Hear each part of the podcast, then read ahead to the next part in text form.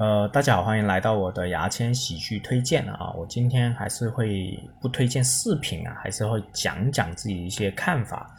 呃，我们要从即兴即兴喜剧的演员，还有脱口秀演员的这两个喜剧工种里面去讲，我们做这两个呃演员的话，这两种演员的话会发展成怎么样啊？其实呢，在美国啊，很多即兴的喜剧演员去做。会后来成为很好的一个电影的喜剧演员，还有说是电视剧剧的喜剧演员。反而单口喜剧呢，嗯，脱口秀表演的演喜剧演员呢，会慢慢慢慢变成喜剧编剧。那么其实你们去看这个，还是看这个表演的原理就知道了。我们即兴喜喜剧呢，是用 yes 去去接受大家的这种提出的这种信息，然后去想梗的。所以他们的铺垫基本上不是自己想的，是梗是自己想。那可以，他们可以把任何的梗，然后去把任何的铺垫去表演成梗，而且他们即兴喜剧是更很非常注重表演的。包括你们的现在我们在国内非常出名的金靖啊，上过春晚的金靖也是即兴喜剧出来的，飞来喜剧里面出来的。呃，我个人也是跟他共处过啊，共事共工作过一呃几天啊。就是见过面，是一个很多话讲的一个女孩子啊，或者说女人啊，比我大一点。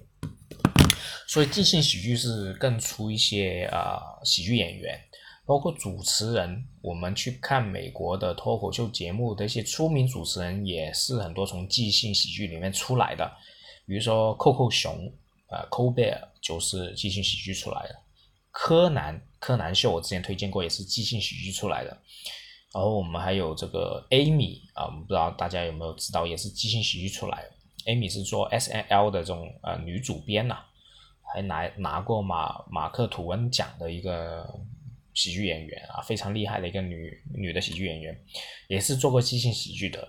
嗯，反而是我在现在在看是这样这样想的啊，就是起码在看美国这种呃喜剧发展是看出一些现象，就是。我们即兴喜剧出身的更容易去切合到这个呃美国的喜剧工业里面，喜剧工业产业链里面成为一个角色，成为一个工种，呃，那看起来他们的这种路子更多啊，就是进去喜剧发展的路子更多。那单口喜剧演员呢，可能除了编剧之外，剩下都要靠个人魅力自己去撑一档节目。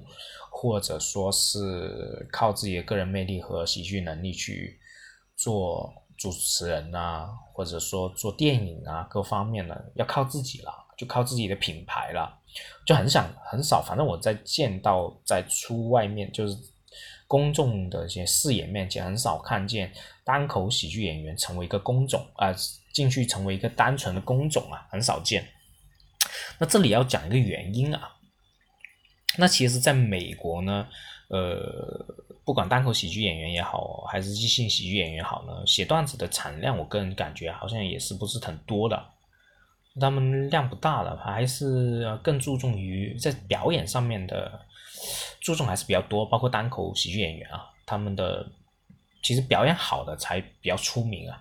你单纯是写段子好的没什么出名，所以我一直都说喜剧演员是就是喜剧演员还是注重表演是注重七到八的段子是百分之二，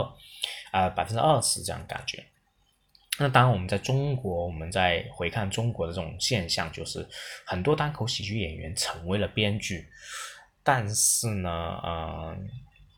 他们的内心肯定不想成为编剧，编剧只是一个跳板，所以呢。反而变成了这种 这种感觉，他的就是他们的人才这种土壤呢不对，就不对劲啊，没有真正喜欢做编剧的人去做编剧的就很少，效果是反正效果是这样，包括我去看很多我接触的学员，就是脱口秀演员想做脱口秀演员的比较多，就想出出出台的想。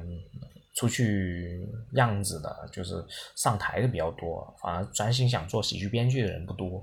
他心不在这里，所以就是人才的储备就很慢，就是喜剧编剧的人才储备非常慢。包括我自己，喜剧编辑也不是我的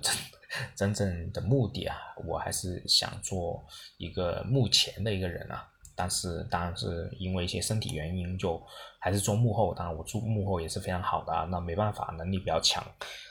嗯，所以我们就看即兴喜剧和呃单口喜剧是这样的一个安排啊，就是即兴喜剧更注重表演啊，而且它出的一个表演人才比较多，呃，更容易出表演人才，而且即兴喜剧更容易进入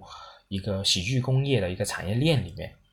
而单口喜剧演员就是更容易做编剧，但除了编剧之外呢，喜剧演员反而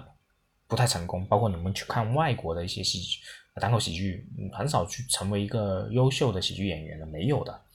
基本是要靠个人特色去做了啊。Chris Rock 也是啊，做的电影一塌糊涂，非常不行。Louis C.K. 的电影也是没什么人看的，